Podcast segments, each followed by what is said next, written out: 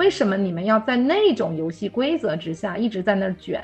就你要想清楚，你如果有核心能力，你在任何一家公司应该都能够获得工作机会，甚至你说我自己创造一个机会养活我自己。我觉得大部分对于年龄的焦虑和对于我自己我要成长我要如何的焦虑，就是你把这两事儿关联在一起了，就好像是裁员是我不好，然后我被裁了是一定我哪里出了问题，拿不到什么特别好的 offer 是因为我的年龄的问题，有没有一种可能是没啥关系？每个岗位，它可能在每个阶段的产生、发展到它消亡，是有它的历史使命和它有的历史原因的。但是这个事儿跟你没有关系。可能你接到了一个 offer，一下子你的职位啊、你的待遇有了一个非常高的晋升，但实际上可能在交易关系当中，你所值得的市场价值并没有完全的匹配那个溢价。然后你接受了它，并且误以为我自己是 deserve，我值得这样的一个价格和竞争力。那当市场泡沫退去之后，回到一个理性的状态下，可能你就是需要去重新 revalue 你的价值。我觉得大家经历过裁员这件事情，都需要学会一件怎么样好好说告别的问题。就如果你今天不是一个员工，我们是老板，我们是这家公司的拥有者。当你面临着这个大船可能在有很多业务挑战的时候，你会做什么决策？我无意去 diss 什么啊，但在我理解的职场人，其实应该拥有的第一件事情就是你对自我的信心。任何时候你要相信自己，这件事儿是从我出发的，不是别人能够给你的。不管外部环境是怎么样，但一定有东方不亮西方亮的。所以，我们讨论大的环境，我觉得没有意义。对于每个个体来讲，其实你要分析的是什么东西是值得你要往下走的。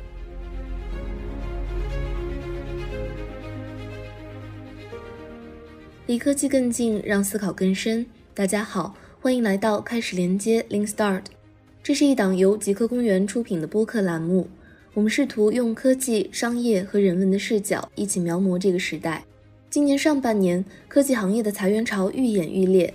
据公开数据显示，自2023年年初以来，全球科技领域已有超20.2万名员工被裁，其中互联网公司更是成为裁员的重灾区。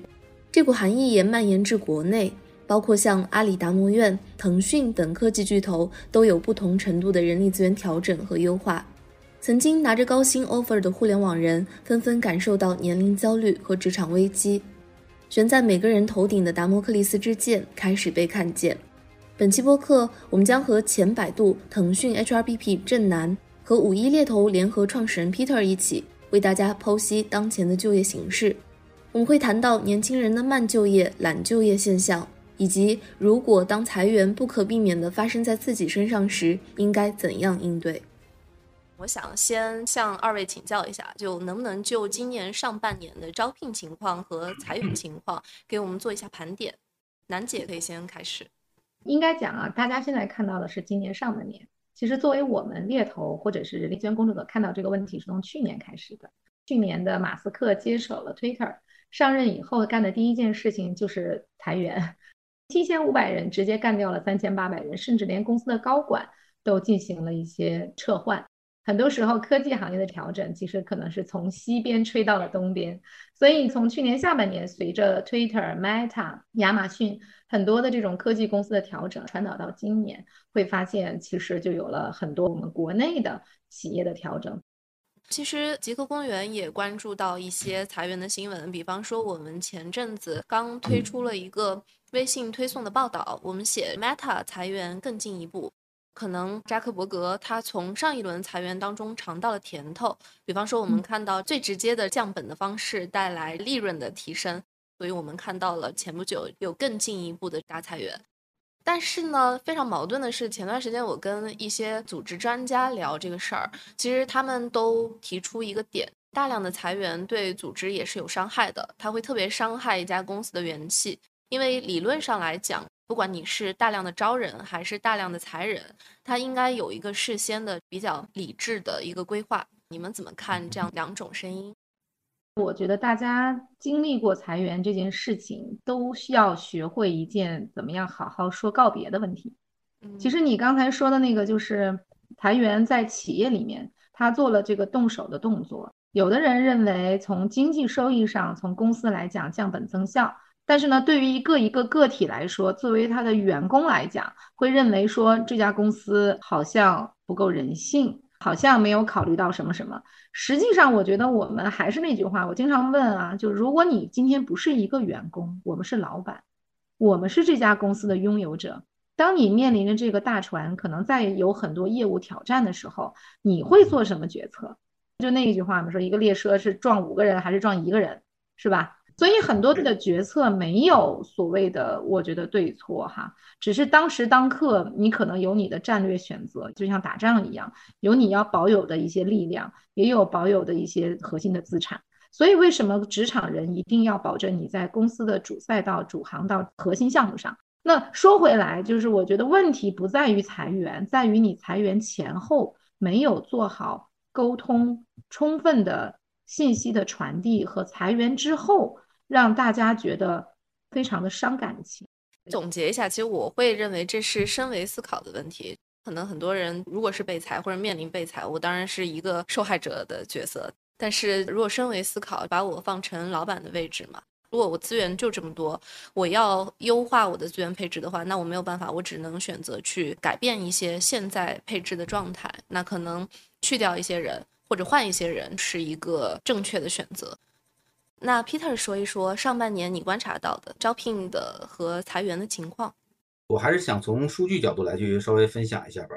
呃，如果我们只是看整个大盘的职位的总量，如果涉及到所有的城市，其实并没有想象中的下降那么多，因为还有一些蓝领，不仅仅是针对白领。而且这里边其实，如果我们面对的更多的是，比如说一线城市，或者叫咱们说北京、上海、深圳、广州、杭州、成都这样的第一梯队的充分市场化的这样的城市来看的话，其实整个职位总量下的不是特别多。只不过唯一有一点体现出来，当我们在一线去进入到一些企业去面试，你会发现双方的信心是缺失的，候选人的信心也缺失啊，创始人的信心也缺失。如果是企业方的信心缺失，那就 OK，那我就。不招人呗，或者我就把职位放在上面呗，反正也不着急，或者说慢慢看呗，对吧？那如果候选人的信心缺失会怎么样呢？就是投一个不行，投十个是吧？投十个不行，投一百个。所以不能用一个简单的行情这个词来定义，就到底好不好？其实还是在候选人和招聘方在这个交易模型的基础上的时候，出现了双方的信心缺失的时候，其实就会出现错配的逻辑啊。我觉得啊，现在国内的，尤其是一些科技公司的 HR 哈。可能在人才配置这块儿，大家业务都在收缩，你的业务增长已经没有像之前在互联网每年维持百分之三四十增长的时候，我一个什么运营岗位可以拆成 用户运营、活动运营。现如今我可能是一个运营，你什么都得管，对吧？市场人员你可能线上线下都得懂。我们现在反而是说让一个人变得一专多能。本质上，我觉得裁员还有一个就是业务回归到平稳期了。像往年有百分之三十以上的增长的时候，所有的人都在思考。就像我说，马斯克裁员，这是一个笑话，影响了我们的。实际上我们都不傻，我们也在想，他裁完员之后，股价不跌反升，然后呢，工作效率还变得很高，没啥事儿啊。那没啥事儿，那说明什么？就像这次裁员，其实也有一些声音认为说，其实早就该动手了。啊，认为他组织可能到了一定的阶段，就像小孩一样，从出生到了十二岁，十二岁到二十岁，他组织可能会出现一些冗余，机体会出现一些老化。那么他人员的一些调整是随着你的业务来的。所以呢，在企业里人才的配置一个逻辑，作为甲方 HR 来说，确实很重要，就是你的业务在什么阶段，你要配一个什么样的人，然后这个人能不能支持你的业务。本质上，我们的招聘需求是从这儿来的。所以别人问我说我为什么被裁，或者为什么现在大量的裁员，我说那就是业务发展的不够那么的 sexy，不够那么的快了，所以呢就是不得不去这样子。当然这里面呢，对于三十加以上的人来讲，我会觉得说甲方 HR 也在思考人才结构和专业程度的问题。就是以前我们有很多工种，其实互联网大发展的时候需要人，而且有很多新岗位的一些探索。啊，现如今呢，还是那句话，发展到一定阶段，它有一些岗位并不需要一个三十岁以上、三十五岁以上，就是你在这个岗位干了十年和干了两年，其实可能干了两年没有拉开这么大的差距。没错，所以就没有必要用这么贵、这么大年纪的人，是不是有这么一种可能？我想就着这个跟两位探讨一下，就这样听下去会不会很绝望啊？因为我们每个人都有变老的那一天，年龄都会变大。至少我们期待，我可能到三十岁、四十岁的时候获得的待遇呀，各方面一定是比我二十多岁的时候好。但现在的话，听起来好像这是一个全然不同的职业期待，一个全然不同的市场环境。那我们每个人都会害怕变老啊，因为我变老了之后，我就会被年轻人替掉啊。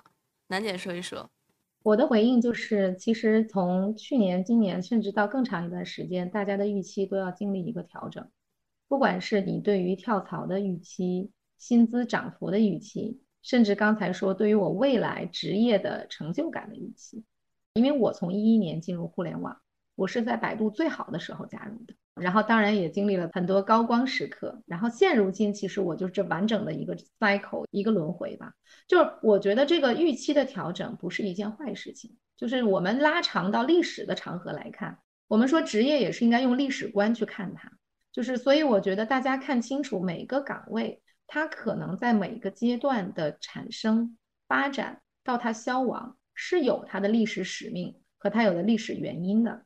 但是这个事儿跟你没有关系。我觉得大部分对于年龄的焦虑和对于我自己我要成长我要如何的焦虑，就是你把这两事儿关联在一起了，就好像是裁员是我不好，然后我被裁了是一定我哪里出了问题，拿不到什么特别好的 offer，是因为我的年龄的问题。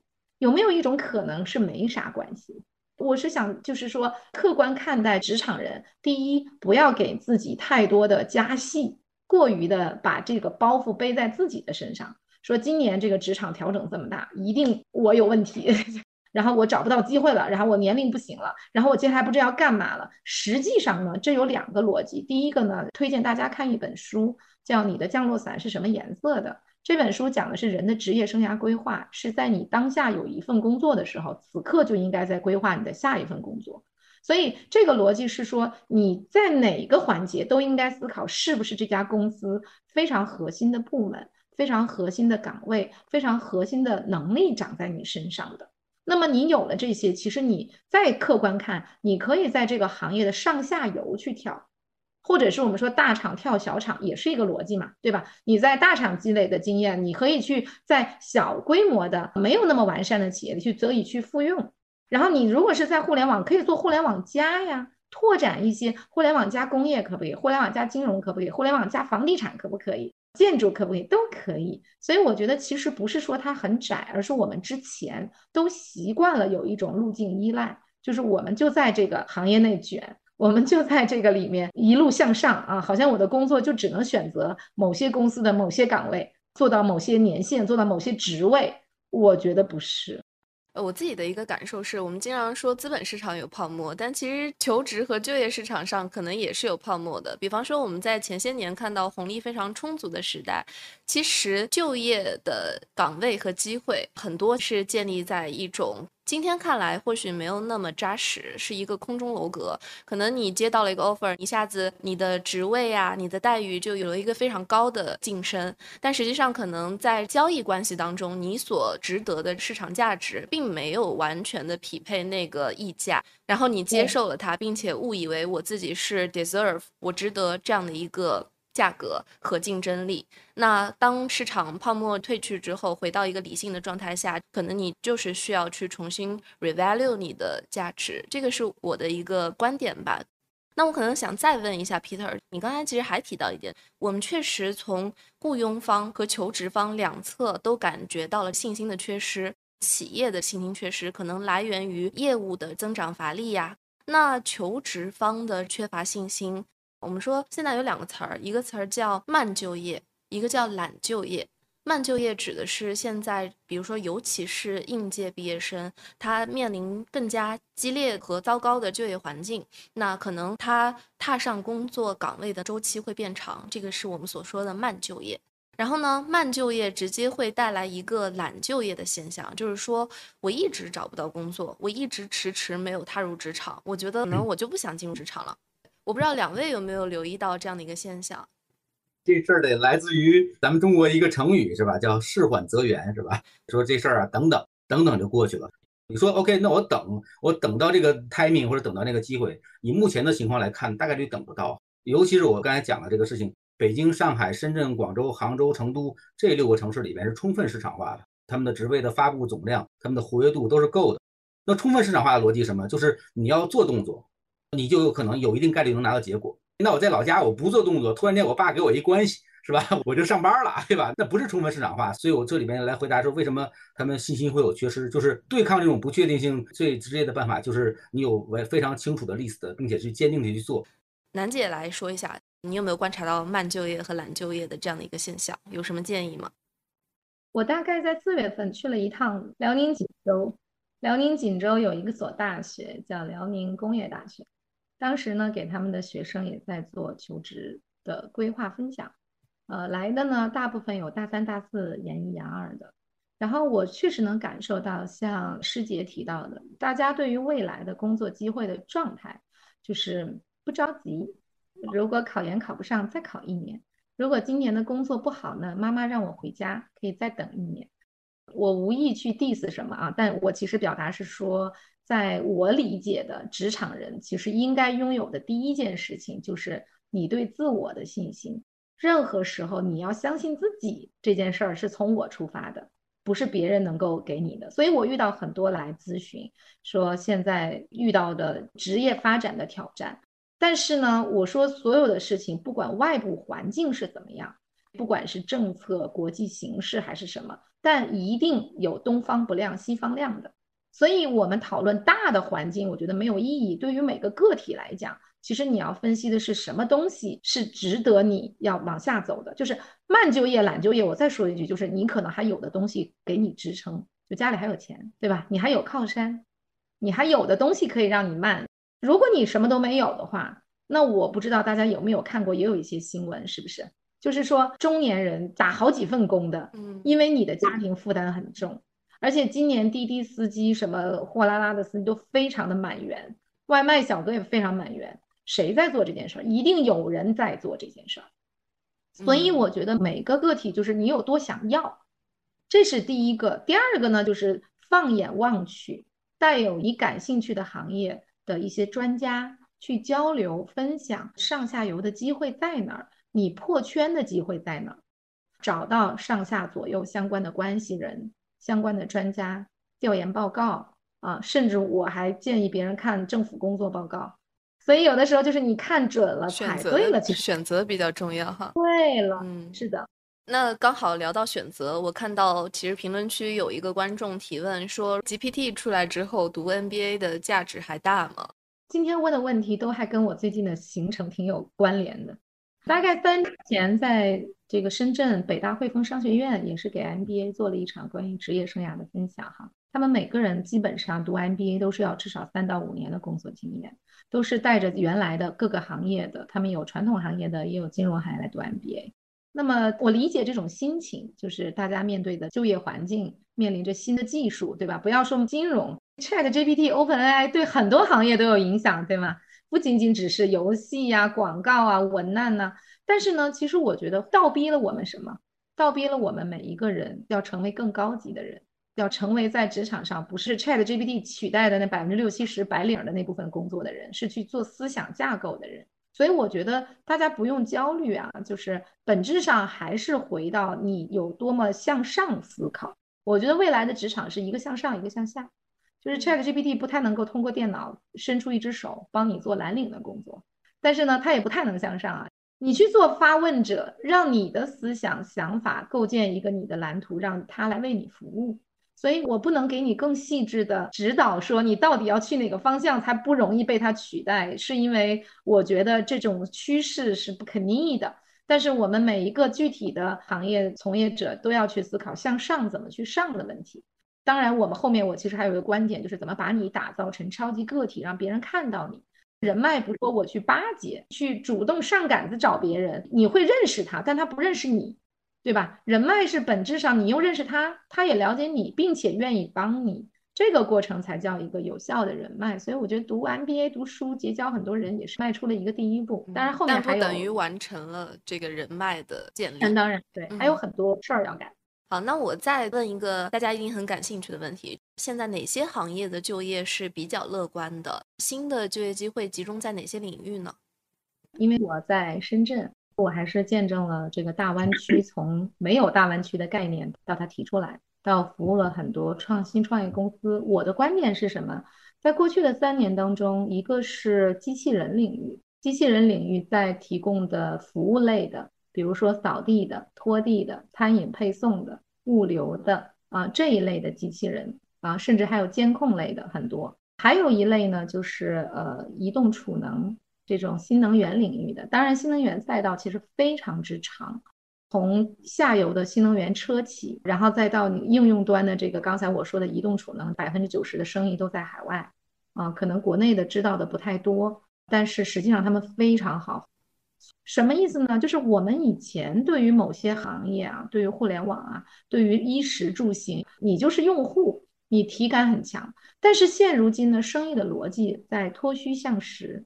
像我说机器人领域，从它的机械结构、光电、算法、导航，所有这些，对吧，都是一个很重要的供应链管理啊。因为硬件跟互联网还不一样，它天然的多了一道，对吧？你要把东西做出来，且能够规模化，还要有客服，对吧？你生产出你要卖呀，卖完你要有售后啊，所以它的链条很长，它能够承担的。职场人的岗位是很多的，只是说很多人不了解。还有一个是出海，我觉得现在呢，中国的公司就没有所谓不出海的，基本上我觉得没有遇到任何一个公司说我的业务只 for 国内，我们都要思考，就是我怎么出去去挣人家的钱。在这个海外销量带来的收入方面，其实国内有很多公司是隐形冠军。就像我说，郑浩你知道的也是，百分之九十生意在海外，去东南亚。去欧洲，去北美，所以每一个国家都意味着它需要懂当地市场的人，包括线上线下，对吧？以前我们是在线上，现在你到线下渠道怎么样呢？所以像 OPPO、vivo、华为、传音这些海外的人，那你可能也要去思考，把你们原来在线下的这些渠道的资源，是否有可能要去到一些新的行业去看，能帮他们起到很大的作用，对吧？所以我是觉得，就是我反而看到的。是很多机会在大湾区，但是确实这些机会都是我原来在互联网啊。如果我在三年前没有在做猎头，我也觉得这事儿跟我离得很遥远，根本听都没听过。但是因为我这三年一直近距离的服务机器人、新能源出海，我就会觉得其实很多，只是你们不知道而已，只是有一些这种建立信任、知识迁移的成本。我们看到，其实，在互联网行业有溢出一部分人才，相信这些人才都会比较迷茫和焦虑。就比方说，我过去多年的成果和我自己的经验能力都建立在互联网领域，相对来讲是一个非实体经济的领域。你刚才提到的，我的迁移成本、迁移的可能性，我是否能胜任这样跨行业的转型的角色？我的胜算有多大？我相信大家应该很好奇。就是关于这个问题，其实我接待过很多原来百度、腾讯大厂的同事，因为他们知道我做 HR 又出去做猎头，都是小心翼翼的。然后呢，对自我充满怀疑的说：“行吗？我觉得我不太懂，不太行吧？就互联网我习惯了，就我回到了就是路径依赖的问题。”当然，我们三十家、三十五家，你在这个岗位工作三五年，从周围的氛围、环境、工作内容，一定是你最熟悉的。你可能闭着眼睛出来一新项目，你大概都能给它拆解个一二三四五六怎么做。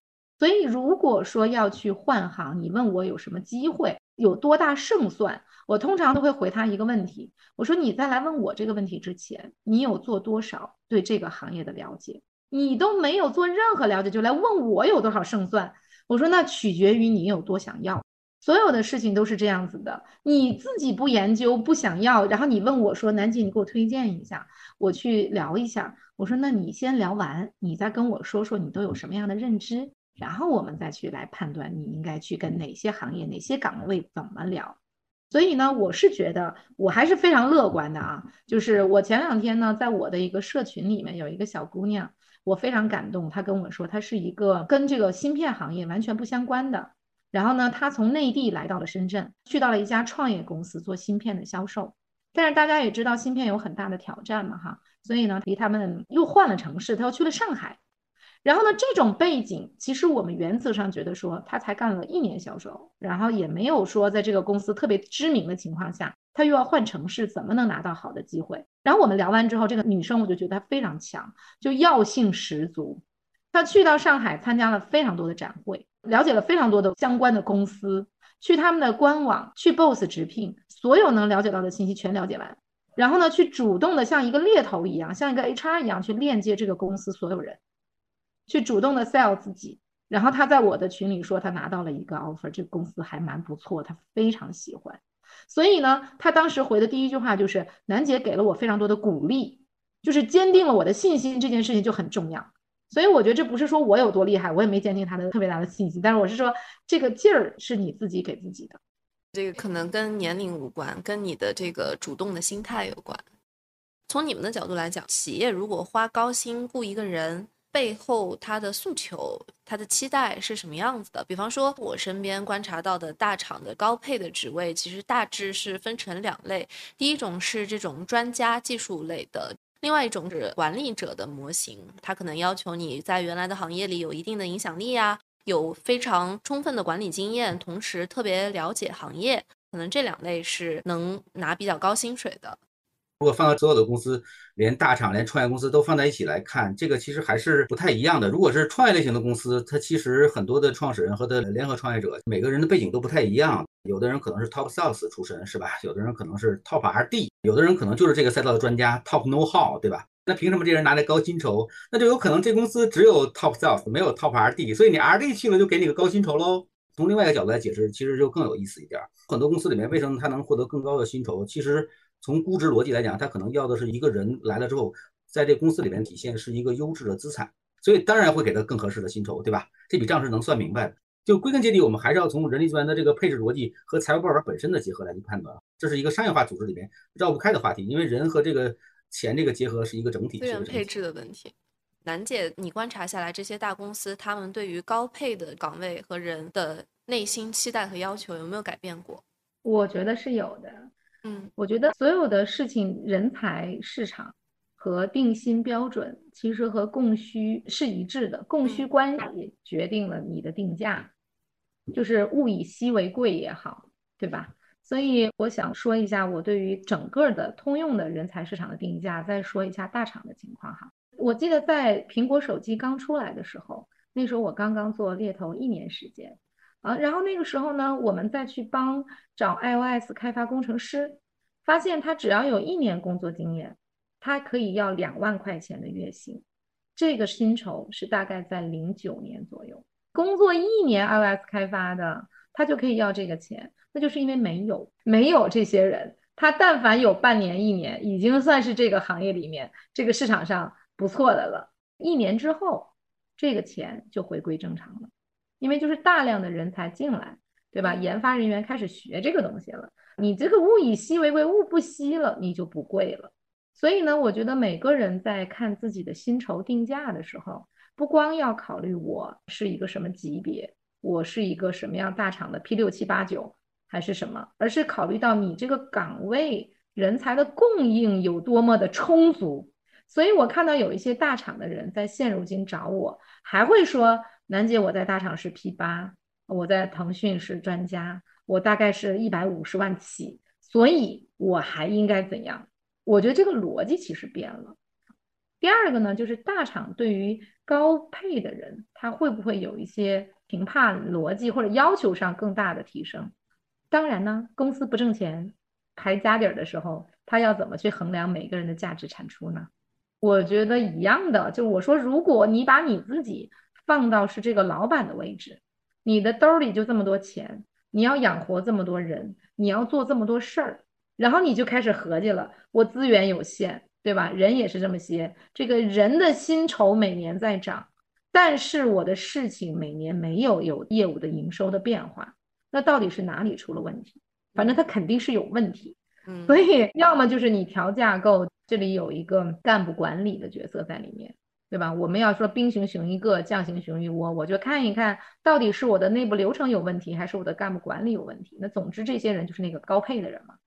还想聊一个最近很热的话题，就是中产陷阱。前些年可能在整个经济时代吧，红利特别多的时候，有一部分中高层高管。他们有非常优渥的薪资，所以他们也选择了一些高消费、高举债的一种生活方式。那这波人在现在的这波裁员潮当中，一旦被选中，他可能面临的是我很难找到一个能接我现在整个 package 的工作岗位上面就是比较难匹配。与此同时呢，可能他还面临着巨大的生活压力。所以我们看到最近有一些媒体会报道。那些背着高房贷中产又找不到合适的工作机会，他们就选择去送外卖、去做司机，甚至到 Lululemon 去卖裤子。我们看到这样子的一种现象，哈，我其实非常好奇，年龄在雇佣的选择上真的会影响到决策吗？或者它多大程度会影响？在什么样的情况下会影响？它是这样的，就是如果你说什么年龄三十五或者四十，其实正当年嘛。但是我们怎么来判断它是不是正当年的逻辑？其实是有一个评估模型的。也就是说，你在早期最开始工作的三到五年里边，你是不是夯实了这个基础？这个很重要。就如果你没有去夯实这个基础，你的年龄在持续的增长，你的体力在慢慢的下降，但是你会发现你的专业的知识或者你在这个职位的能力并没有持续的夯实。那其实如果我们按博弈论的逻辑来看的话，那你跟大家卷你也卷不过，对不对？那你不做长线思考，那说实话你要承担这个结果。嗯。楠姐有什么建议能给三十加职场人，尤其是我们刚才提到说那些中产陷阱的受害者？我觉得大家对于年龄这件事情，就是未老先衰，还是那句话，用年龄去框定了自己。人生是要有阅历的，阅历在加持变成你的智慧的。你在工作上你要体现的是每多一年的经验，你比你的那些年轻的后辈们多了什么？我觉得就是年龄这个三十五岁、四十岁。Peter 说：“正当年，我觉得第一件事情啊，就是人家说油腻、未老先衰这个状态跟年龄有没有关系？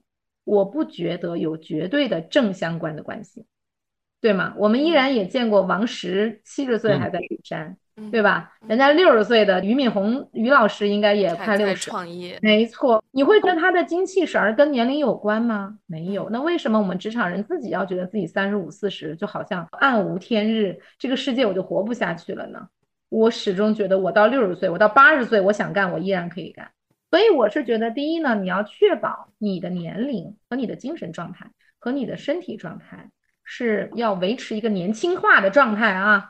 对我不是说要让你把四十岁整成二十岁的脸，你懂我的意思，是那种精神劲儿是在那里的。所以第二个呢，就是有了这股劲儿之后，你要能够客观的看待自己，看待自己对于工作和生活上的一个契合。我们经常女性过来找我做职业规划，我不可否认，女性在你二十八九岁、三十几岁，社会对你的要求非常高。职场也很高，结不结婚，生不生孩子，生几个，休多长时间产假，对吧？你这个家庭怎么牵绊？我承认的，但是呢，你也要客观看待，因为我也有两个孩子，我今天六一就是我非常繁忙的时间。我早上要去幼儿园，中午要去中学，晚上又回到了陪小朋友去海边挖沙子，明天又要去老二的那个乐团。所以我是想说，这个东西呢，你客观看也并不完全是别人说啊，你的年龄、你的家庭、你的怎么怎么样，是我们自己也要平衡好的，是我们自己也要规划好的。所以不要有的时候就是像刺猬一样，当别人说。你三十五了，我没看到机会，或者怎么怎么样，一定就是你的问题，一定女性你在这个时候就没有机会了。我觉得还是非常的极端，还是回到就是任何机会取决于你有多小样。我见过好几个三十八九岁的女性女生，在她面试的过程中体现出的那种得体、那种优雅的状态、那种看待问题的智慧的角度。我其实挺想说一下，因为我的工作当中，我也接触到一些比较优秀的人，我们会存在一些刻板印象，好像我们觉得已经结了婚的他就不能去全情投入工作，他会要去兼顾家庭。那比方说，因为我上一份工作在字节跳动嘛，其实字节跳动的很多女高管，她们其实对工作也是非常非常投入的，她们也有自己的家庭，有自己的孩子。那与此同时，我其实看到身边的年轻朋友们，其实年轻人也会需要有我自己生活的空间，我也需要 work life balance。我们发现最近还有个词特别火，叫数字游民。可能这一代的年轻人更想要追寻自我一个舒适的工作生活的方式，所以他们选择一种比较灵活的、松散的这种非正式雇佣的关系，去换取一些劳动收入。你们怎么看待数字游民的这种现象吧？你们会建议自己的亲人和朋友去做数字游民吗？我觉得还是要看他的职场发展的阶段和节奏吧，肯定是不建议他刚毕业就数字游民。如果你完成了夯实基础，你有了自己一定的能力，在市场中有了一定的溢价的空间啊，你当然可以去做所谓的数字游民。那我可能有不同意见。我觉得不管你愿意不愿意接受不接受，很有可能在接下来的职场，有一些人就是不得不去做数字游民。但是这个数字游民呢，我觉得他做也有他做的办法，也有他必须的要求。就我很认同 Peter 说的，人是活在组织里的，人是活在环境中的。只是说，我觉得现一代的年轻人未见得他是要经过职场这种大组织的从一个螺丝钉开始做的历练，他们其实有很多的信息源，很多种方法和渠道，让他去获得和感知到一个组织运作的逻辑。我认同，就是他应该要对一个项目、一件事儿，他之所以成功的每一个环节、关键要素，以及他自己要起到什么作用。他要非常清晰的认知到，但是呢，不是说他一定要回到企业里，所以我认为这是一个超级个体在现如今的这种科技的发展，很多种工具，AI 工具，很多种在线协同办公软件出来以后，他其实只要他能够掌握的好，他能够自律，他能有极强的学习能力，他是能够。成为比较好的数字游民的，因为我前两天在深圳访谈了一个九五后，一个女生，她就是自己一个人在家里做到了四百万粉丝，在抖音上每天口播泛财经的内容，我就对她很好奇，所以我说做数字游民这件事儿，前提第一，他对自我有清晰的认知，就是不想上班，不想去有一种是命令制的工作、接单式的工作，他愿意去创作一些内容。然后第二个极为自律，你要是自律，你才能有自由。Keep 那个话特别好，对吧？他就说我每一天都要输出内容，你就试想一下这件事儿能让你坚持三年，谁能做到？所以我觉得能作为数字游民的，我觉得有它非常好的一面，自由。但是你要付出的代价和成本又是什么？但是总之，我也依然认为每一个人都应该成为一个数字游民时代的超级个体。啊，把自己打造成一个产品，你的职业安全感和职业发展不见得是拴在职场里的某一家公司某一个岗位上的。这是我很早以来就是提醒我自己，也经常跟我大厂的同事们讲，为什么你们要在那种游戏规则之下一直在那儿卷？就你要想清楚，你如果有核心能力，你在任何一家公司应该都能够获得工作机会，甚至你说我自己创造一个机会养活我自己。只要你有才华，只要你有坚持，你有一些差异化的点，我是认为总有可能是跑出来的，并不完全说是就没机会了，就不行了。所以我觉得数字游民是我很支持，我觉得我也要做，我也要做，特别认同你这个超级个体的说法。我看到我们的留言区，其实有朋友会提到 AI，它会加速新组织的诞生。我也是这么认为的。我会觉得 AI 它会重塑我们人跟人、机构和人、个体之间的这种组织关系。对，然后超级个体一定会诞生，机会总是存在，而且你的核心竞争力越强，其实你可能对于个体的这种自信，你的焦虑感会更少一些。那最后一部分，其实我们想要还是给更多的具体实操的建议哈。我们现在无论是身边啊，或者说市场上面，确实有非常多的人员被裁，或者是在等待寻求一个比较好的机会。那对于被裁的个体来说，两位有什么建议给到大家吗？从去年开始，我就接到了很多 还在大厂的焦虑的小伙伴的咨询啊。第一个观点，就是静下心来。焦虑有用吗？没有用，还是回到行动，一切的行动都能治愈你的焦虑哈。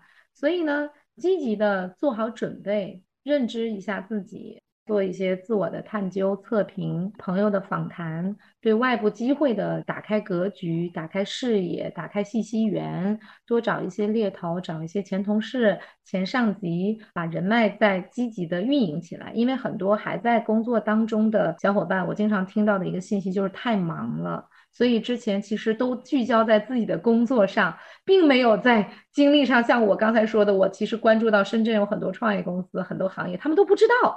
他说太忙了，没有时间认认真真做一个打工人。那现如今呢，就是与其焦虑，不如行动，赶紧盘点完，准备一份内容详实的简历，对过往的工作进行一个总结和复盘，然后呢，有高度、有细节的，对吧？做好这样的应对，开始看起来一些比较未来三五年有前景的行业，怎么看？怎么获取信息？就像我刚才快速的举了一些例子。Maybe 是你的上级、前同事跳去了行业，更高维度你更信任的专家，然后还有一些行业领域的猎头，他也能给你一些建议。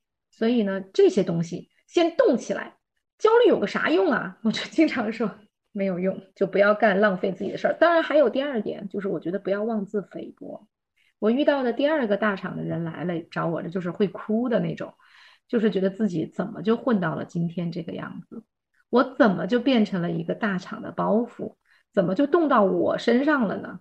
你看他还是沉浸在这里面，他对自我有了深深的怀疑。他说：“楠姐，是不是我不行？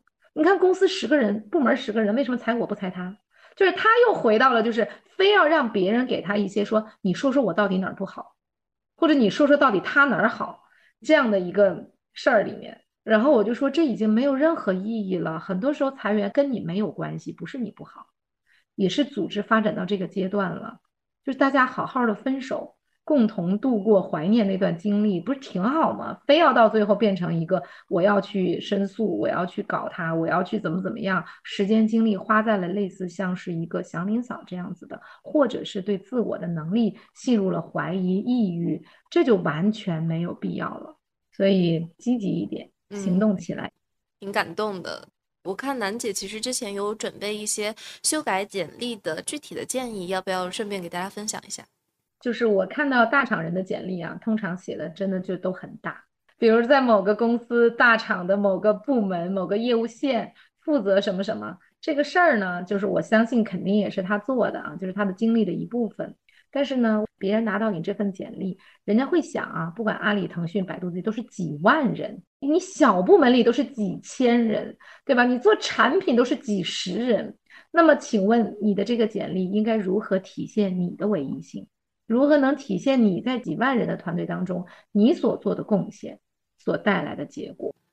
所以应该在你的简历当中有你的思考，你写的时候就要把你打造成一个产品。成功的勾引起你的老板们的注意，就说我们经常讲一个好的面试者，他会讲一个故事，一个非常真实的场景。我不是让你编故事啊，请注意，不是让你编故事，是说你有的时候是做了十分，但我看到很多大厂人就只会说个五分，就是他没有那种画面感。就是你要说我当时进入到这样的一个公司做这个业务的时候，它是一个什么样的业务情况？